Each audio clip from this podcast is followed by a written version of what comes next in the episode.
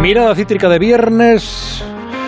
Viernes previo a la Semana Santa, viernes de Operación Salida. Ignacio Rodríguez Burgos, muy buenas noches. Saludos, buenas noches. En las carreteras españolas ha comenzado el mayor trasiego de población desde hace dos años en este país. Comienza la Semana Santa. Las grandes ciudades del sur como Sevilla, Málaga, el Levante, pero sobre todo Baleares, son los destinos que cuentan con más reservas hoteleras cerradas. La ministra de Transportes, Raquel Sánchez, dice que se están planteando extender más allá del 30 de junio los descuentos a los carburantes. La agencia tributaria ha comenzado hoy mismo el pago de las primeras devoluciones en la declaración de la renta. Ha devuelto ya 73 millones de euros a casi 140.000 contribuyentes. En los dos primeros días de campaña, Hacienda ha recibido más de millón y medio de declaraciones. Es la demostración de las ganas y de la necesidad del personal de recuperar lo pagado de más al fisco. Y hablando de dinero y de Hacienda, la titular del departamento, María Jesús Montero, ha anunciado que piensa solicitar a Europa en los próximos días el segundo desembolso de los fondos europeos por valor de 12.000 millones de euros. El problema es que la propia autoridad fiscal independiente ha destacado que los fondos europeos, por ahora, están teniendo menos influencia en el crecimiento económico, en la actividad productiva española de lo que se calculaba inicialmente. Apenas suponen hasta ahora un impulso añadido de una escasa décima porcentual. Y a pesar de que estamos ya en el periodo vacacional de la Semana Santa, para los afortunados que lo tengan, el gobierno no ceja en su presión sobre la Comunidad de Madrid. La ministra Montero insiste en la necesidad de armonizar impuestos, lo que se interpreta en la comunidad que preside Isabel Ayuso como un aumento de la presión fiscal, algo que rechaza de plano. Y por último, una reflexión. Comentábamos ayer aquí en la Brújula los problemas que arrastra la seguridad social y las denuncias de los sindicatos de estar al borde del colapso, entre otras cosas, por el envejecimiento de la plantilla de media supera los 55 años. El departamento que dirige José Luis Escribá estudia cerrar 155 oficinas de la Seguridad Social en España por falta de personal, en lo que es una demostración también de falta de previsión de relevo generacional por parte del Estado. Hay problemas de relevo por edad también en el transporte, en la agricultura y ahora en la pesca. El sector pesquero teme perder la mitad de la flota en 20 años. Oye, que sepáis, eh, em, Andrés, Jesús, y que lo sepan los oyentes, que la Academia de Hollywood ha decidido expulsar a Will Smith de los Oscar durante 10 años por lo del el crochet de mano abierta y de derecha a Chris Rock. Lo que lo han, lo han aprobado este viernes y eso, eso implica, según la propia academia, no invitarle a ningún acto en los próximos 10 años que organice la academia y naturalmente a los Oscar. Tanto, sabe que durante 10 años al menos, por muy buen cine que haga, no le darán un Oscar. Em, dicho lo cual, Dicho lo cual, eh, no sé si os merece algún comentario, alguna impresión. Sí, yo, yo quería decir, si me, si me deja Jesús que me, Sí, que me cuele, claro. que eh, eso también supone que los productores que en el futuro piensen que hay un guion o un proyecto para él, o incluso si él se autoproduce las películas, al no tener la posibilidad de ganar Oscar, casi hay una estadística y una relación, una regla de tres directa respecto a la taquilla. Eh, quiere decir que los próximos proyectos de, de Will Smith serán forzosamente en teoría, menos taquilleros y menos generadores de, de, beneficio. Por lo tanto, también eh, tendrán menos presupuesto inicial. Es tema económico también, por tanto. Sí, sí, bien, claro, bien traído, sí. bien traído, Andrés. No, yo Mm. sí, veo, tienes razón, no lo, no lo había pensado algo. Pero lo que pasa es que nunca sabes si, si te puede salir de una mal producción de independientemente algo y como la cosa, digamos, contracultural y por la contra consigue una audiencia, aunque en Estados Unidos lo, veo- lo veo difícil. Yo creo que, vamos, a mí, lo- yo hablando por, yendo a la cuestión más de fondo, a mí me parece, me, me parece, entre comillas, bastante, bastante bien que hayan hecho eso, porque lo de la violencia y la violencia en público, pues simplemente no se puede tolerar. Este es que eh, era- fue absolutamente impresentable. Una vez que supimos que no era algo preparado, porque algunos, algunos Mm. Yo, yo hasta el final creí que era yo preparado. personalmente tuve dudas, yo dije, También, esto, yo está, muchas, esto está organizado, entonces digo, forma parte del espectáculo. Entonces, una vez que se ha demostrado que no, que no, que no forma parte del espectáculo, desde luego no se puede permitir que haya un señor que vaya a un, que vaya a un sitio de esto, se levante y le dé un guantazo al otro. Por muy desafortunado que estuvo el otro, que parece ser que también. Bueno, em, dicho lo cual, vamos a la noticia de la jornada, sobre todo para eh, los receptores de estos 72 millones de euros que ha devuelto ya Hacienda. Hoy es el primer día en que ha empezado las devoluciones. Em, el gobierno devuelve por un lado, pero, a ver, pide ingresos por otro en este caso a la Unión Europea, a la que acaba de solicitar una nueva partida de fondos europeos por valor de 12.000 millones de euros. Nos cuenta, nos habla de todo esto Patricia Gijón. Buenas noches para ti. España quiere concentrarse en lo importante y lo urgente. El objetivo es acelerar todas las medidas de transición ecológica y de cohesión social. En las próximas semanas solicitará a la Unión Europea el pago del desembolso de este año de 12.000 millones de euros. Quedan pendientes otros 6.000 millones para el segundo semestre de 2022. María Jesús Montero, ministra de Hacienda. Pero en este momento, sobre todo la parte energética, es crucial porque vivimos en un mundo, en un mercado de precios energéticos que a todas las luces es disfuncional y está afectando de forma grave a la subida de precios. Necesitamos, de forma urgente, desligar el precio del gas para limitar los efectos de la inflación y alcanzar cuanto antes una mayor autonomía estratégica. Descarta la ministra bajar impuestos como pide el Partido Popular, a la vez defiende una armonización fiscal en todo el territorio con la vista puesta en la Comunidad de Madrid, que se beneficia, dice, de la capitalidad para bajar su presión fiscal en contra de otros territorios. Bueno, dice Hacienda que estos los 72 millones de euros que ha desembolsado es un 22% más respecto al año pasado. Estamos dentro de la normalidad, ¿no? Sí, vamos a ver, aparte que 73 millones o 72 millones sobre las cantidades sí, para Hacienda que recorremos esto menos de un palillo. Es, vamos, no, ni, ni, ni la, ni la ni esa parte de un palillo. A mí me hace gracia. A mí lo que pasa que, que bueno, hay varias, hay varias cosas que comentar. Una es que eh, no nos damos cuenta que, que, los ciudadanos en España, sobre todo eh, aquellos que, que, vivimos o hemos vivido casi siempre de, de una nómina de una, de una empresa, eh, digamos, somos el banco de Hacienda. O sea, porque, digamos, adelantamos dinero a Hacienda de forma permanente, se lo prestamos sin ningún tipo de interés. Y que después, cuando nos lo devuelven, también nos lo devuelven sin interés. Es decir, que nosotros se le, se le, le, pagamos a Hacienda por, por, por, anticipado. Esto en algunos otros países no ocurre. Imaginándonos qué ocurría si no le pagáramos a Hacienda todos los meses por anticipado parte de, parte de los impuestos. Y después se comete el error ese de que al final me sale a, a, a devolver o a pagar. No, no, siempre te sale a pagar. Otra cosa es que como ya has pagado en exceso, en exceso te tienen que devolver algo. Y después esto como tema de fondo. Después me hace mucha gracia que hay realmente, realmente al margen de, de, de, que, de, que, todo el mundo esté necesitado y que todo el mundo le venga muy bien que le devuelvan el dinero a Hacienda, pero que hay auténticos profesionales de, pedirle el dinero a Hacienda en el minuto uno.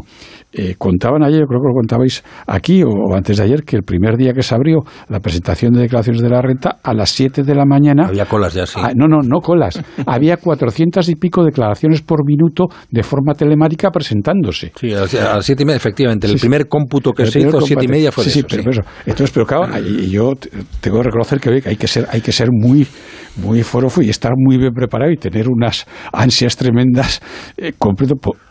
Probablemente entre esos. Mucha necesidad. No, no. Juan, vamos a ver. La gente dice, yo, a ver, si me devuelve, si me toca devolver, que me devuelvan lo antes posible. Estoy ahí a las siete y media. sí, pero yo entiendo, vamos a ver. De todos esos, yo creo que habría algunos que tendrían necesidad y hay otros que son realmente eh, profesionales. Profesionales, sí. profesionales de eso. Y con, to, con todo mi respeto eh, para, para aquellos que efectivamente lo necesitan y que les lleguen atrás, pero hay otros que es el prurrito de yo en el minuto uno eh, lo, estoy, lo estoy presentando. Eh, Andrés, ¿alguna, alguna comen, ¿algún comentario que hacer? Sí, yo lo que quería contar también es, bueno, que la, con la mala... Ahí va. La mala algo, que en esos momentos sí. eh, hemos dejado de escuchar, se ha cortado la comunicación. Se ha cortado la comunicación. Aparecerá Andrés enseguida, estamos, est est est estamos, estamos seguros. Sí. Eh, en cualquier caso, bueno, esto, esto de Hacienda, como decíamos, bueno, pues hay, es, es, lo pasa todos los años y las cantidades y las cifras que han dicho estos días, bueno, son mayores al principio, pero vamos, no, no creo. Y además es lógico porque este año, como no se han, no, no se han actualizado ni tarifas ni otras muchas cosas, pues es, es probable pues que a la hora de hacer la declaración pues haya, haya que hacer más devoluciones que, que, que, que otros, que otros años. Bueno, y estamos, por tanto, en la eh, fiesta en la, la, fiesta del verano. Es decir, yo siempre, efectivamente, el, el, el tiempo de declaración de la renta empieza Eh, hoy, no sé si este año empezó un poquito antes. Yo creo que con un poquito antes, sí, un poquito antes. ya acaba a final de junio. Exacto, ya acaba a finales de junio cuando ya llega el verano. Eh, Andrés, Sí, que mm, antes estaba contando que yo creo que es obligado en, términos de comunicación y de buena imagen que Hacienda intente aprovechar hasta el último resquicio de, intentar compensar su, su mala prensa de, de recaudador y que yo creo que hasta sabe que la primavera es una estación muy esperada y en ese momento es cuando devuelve y cuando recauda, ¿no? El precio de la luz. El precio de la luz que em, vuelve a oscilar, esta vez ha caído, y, ahora, comentaremos una cosa muy curiosa, y, quizá estoy seguro que me vais a dar alguna explicación razonable y técnica, em, en todo caso solvente. Bueno, el precio de la luz ha caído hoy hasta los 154 euros el megavatio hora. 154 euros el megavatio hora, que nos parece poco, cuando la habitual eran 40, 50, pero con la que hemos tenido últimamente, pues parece como muy bien. Es una cifra razonable, insisto, teniendo en cuenta de dónde venimos es un 28% eh, más barata que la semana anterior, por ejemplo. Pero no hay que confiarse porque mañana, porque mañana vuelve a dispararse. Mientras tanto, el gobierno espera qué es lo que va a decir la Unión Europea sobre su propuesta. Bueno, en principio no le ha gustado, pero bueno, espera alguna variación más sobre su propuesta de poner el tope al precio del gas, el que se utiliza para determinar el precio de la luz, en 30 euros el megavatio hora de gas. Jessica de Jesús, muy buenas noches. Buenas noches. Se ha puesto la lavadora, el lavavajillas o cualquier otro electrodoméstico hoy entre las 4 y las 6 de la tarde está de suerte, porque tras varios meses con los precios por los aires le ha salido casi gratis. Esas dos horas la luz ha estado en 7 euros el megavatio hora. El precio ha caído hoy casi un 28%, alejándose así de los 200 euros, su nivel más bajo desde febrero y por tanto desde que comenzó la guerra en Ucrania. Pero no hay que confiarse con este descenso del precio porque en la franja más cara, que está siendo a esta hora, nos cuesta 252 euros el megavatio hora. Si echamos la vista atrás a las facturas de hace un año, el precio medio de la electricidad está ahora un 154,7% más caro. El gobierno, mientras tanto, sigue teniendo la mirada puesta en bajar estos altos precios. Sobre la mesa estaba la propuesta de España y Portugal de topar el precio del gas en los 30 euros. Una sugerencia que en principio parece que va a rechazar la Unión Europea. La vicepresidenta Nadia Calviño ha vuelto a defender hoy la necesidad de tomar medidas que afecten al precio de la energía. Y según ha asegurado, el gobierno las está adoptando con el plan de choque. Medidas que se orienten a proteger a los colectivos más vulnerables con la extensión del bono social eléctrico, el bono eh, térmico. Estas medidas son las que están adoptando los países de nuestro entorno. El Plan Nacional de Respuesta de España es de los más potentes, si no el más potente eh, del entorno europeo, con una movilización de 16.000 eh, millones de euros. Y yo creo que este es el momento de centrarnos en medidas eficaces para dar respuesta a los problemas de hoy. De momento, en unas horas termina este respiro en la factura de la luz porque mañana vuelve a subir un 56%. Volverá a estar por encima de los 240 euros el megavatio hora y en el tramo más caro casi alcanzará los 300 euros. Será entre las 9 y las 10 de la noche y pagaremos a 294,88 euros el megavatio hora. ahí conviene, eh, conviene decir dos cosas.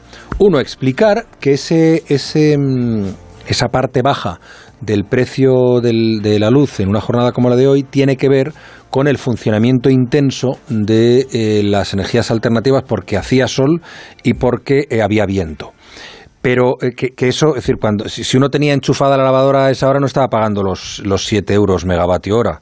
Ojo, eh, a ver, no, nos equivoquemos porque al final lo que hay que hacer es una media en la venta del producto llamado electricidad que normalmente se coge el, precio más caro. Pero aparte ese es el precio mayorista. o sea, el precio que se, que se negocia en los, mercados, en los mercados mayoristas. Que no quiere decir que ese sea el precio que se repercuta eh, minuto por minuto y hora por hora al, al, mercado doméstico, al mercado de las, de las empresas. ¿Que tiene relación? Tiene relación, pero, pero no, no, no, hay una relación, no hay una correlación directa.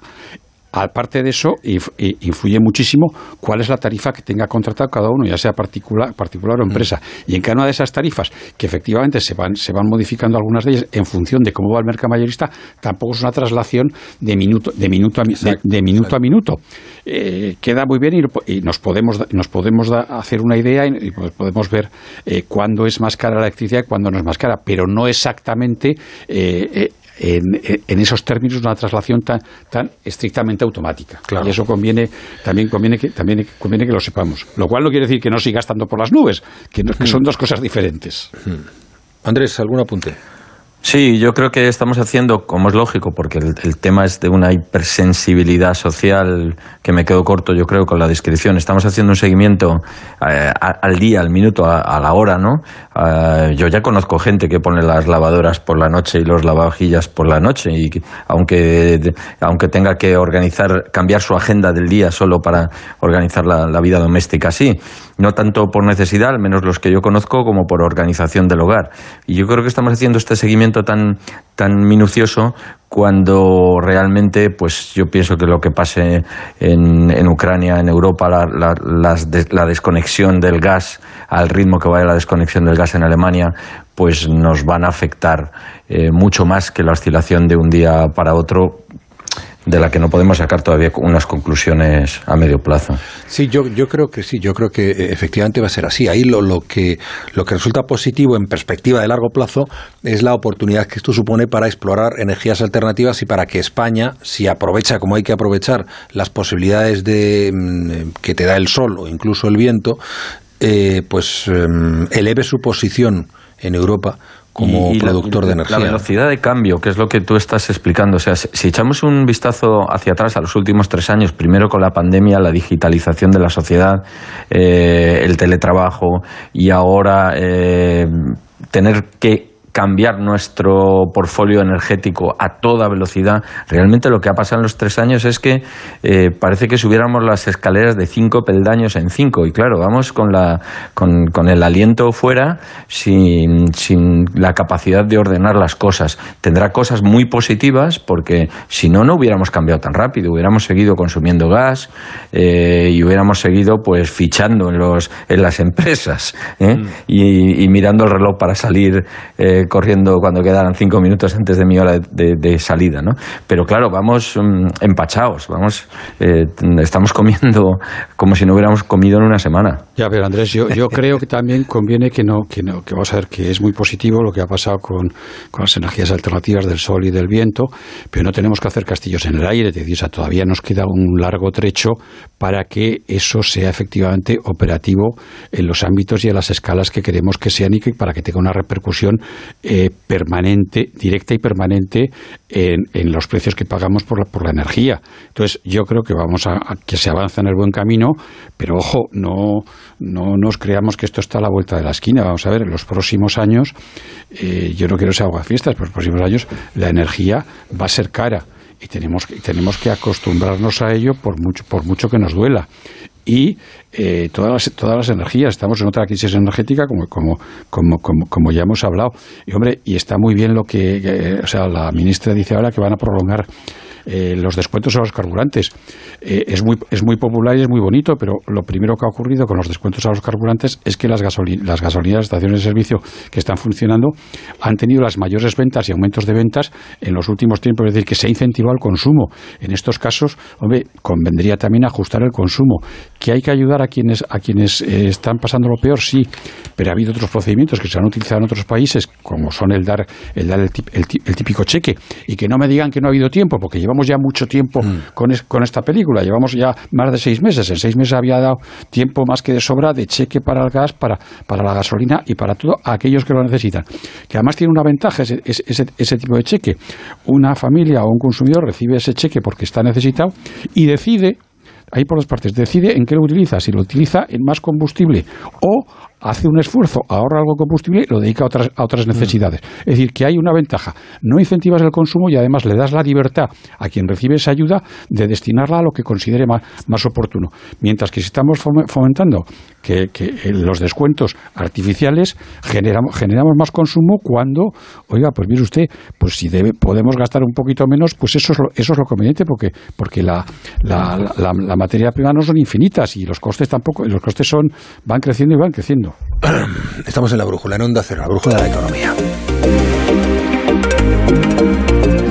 Si tu banco está lejos, recuerda que Correos siempre está cerca. Con la tarjeta Correos Prepago Mastercard podrás pagar en cualquier comercio, comprar online y retirar efectivo en cajeros de todo el mundo o en nuestras oficinas. Además, ahora podrás disponer de una cuenta para cobrar la nómina o pensión, pagar recibos y realizar transferencias. Porque en Correos ofrecemos soluciones para ayudar a la inclusión financiera de todos y todas y seguir haciéndote la vida más fácil. Pide tu tarjeta en correosprepago.es o en cualquiera de nuestras oficinas.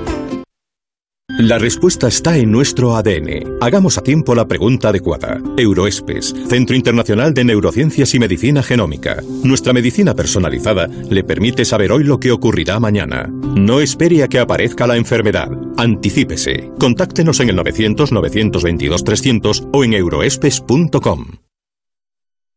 Cada día tengo peor memoria. Pues toma de Memory. De Memory con fósforo y vitamina B5 contribuye al rendimiento intelectual normal. Recuerda, de memoria, de Memory. Y ahora también de Memory Senior de Pharma OTC. La brújula. La vida a partir de las 8 de la tarde. Juan Ramón Lucas. Venga, y vamos a hablar de algo que va bien. Eh, sí, el turismo. Eh, ayer le contábamos las buenas previsiones que eh, han dado desde el Tour para esta Semana Santa. Hay muchas reservas y eso se tiene que notar. Y se va a notar, bueno, en, en- en las carreteras se notará, desde luego en los hoteles, y también en el incremento del tráfico aéreo, que vuelve a respirar. Carmen Sabido, buenas noches. ¿Qué tal? Buenas noches. El tráfico aéreo coge impulso. Europa registrará a finales de año más de 9 millones de vuelos, son 6 millones más que el año pasado. Y para esta Semana Santa, los aeropuertos españoles tienen programados ya 57.000 operaciones con Madrid, Barcelona y la Costa del Sol como principales destinos. Según el director de Paradores, Pedro Saura, después de dos años de pandemia, los ciudadanos han ahorrado y además hay ganas de viajar. tienen ganas de viajar, ha habido también un ahorro acumulado estos últimos años y por último esta ayuda directa del gobierno para rebajar el precio de los combustibles ayuda a la movilidad y por, tanto contribuye a la recuperación del turismo. Uno de los pilares de la movilidad es el transporte de autobuses por carretera. La sexta ola de la pandemia les golpeó fuerte y todavía no se han recuperado. Por eso el presidente de Confebus, Raúl Barbadillo, pide al Gobierno un fondo de rescate específico de 1.100 millones.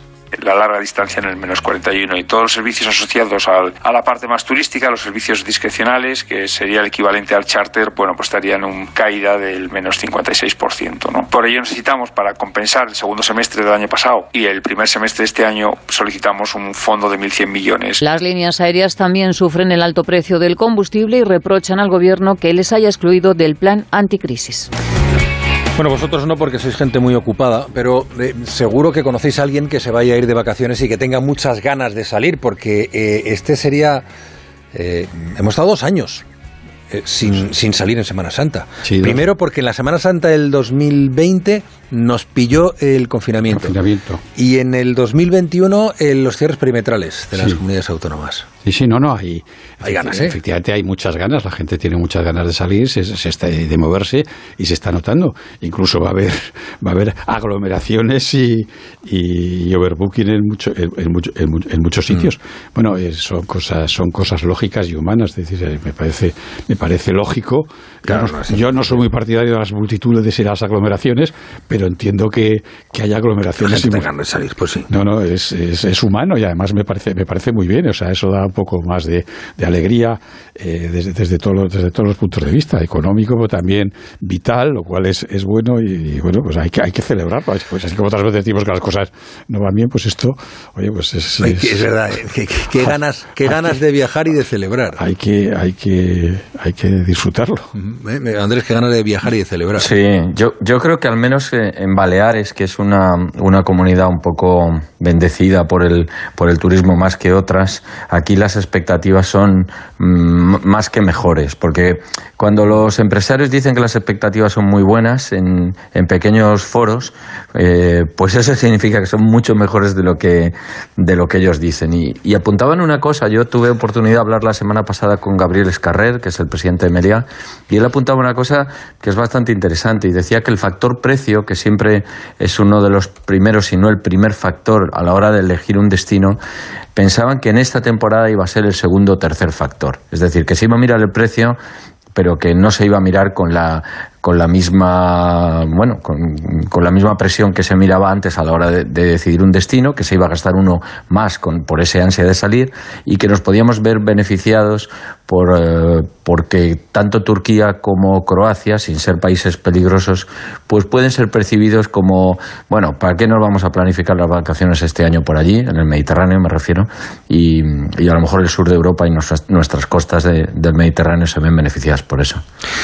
Bueno, y, mm, fijaos un, contrapunto en el que em, una situación eh, más que incómoda en la que se ven envueltos algunos trabajadores españoles que están deseando volver a, a casa por Semana Santa, pero no pueden. Españoles como de otros países europeos. Decenas de miles de transportistas permanecen eh, durante horas en filas interminables de más de 50 kilómetros en, la, en las carreteras, sobre todo en la autopista de acceso al Eurotúnel en el Reino Unido y a, los puertos de embarque para cruzar el Canal de la Mancha. Una situación que se ha dado por la falta de transbordadores, pero también por el mal tiempo. A ver cómo están las cosas y por qué está pasando esto. Corresponsal en Londres, Celia Maza.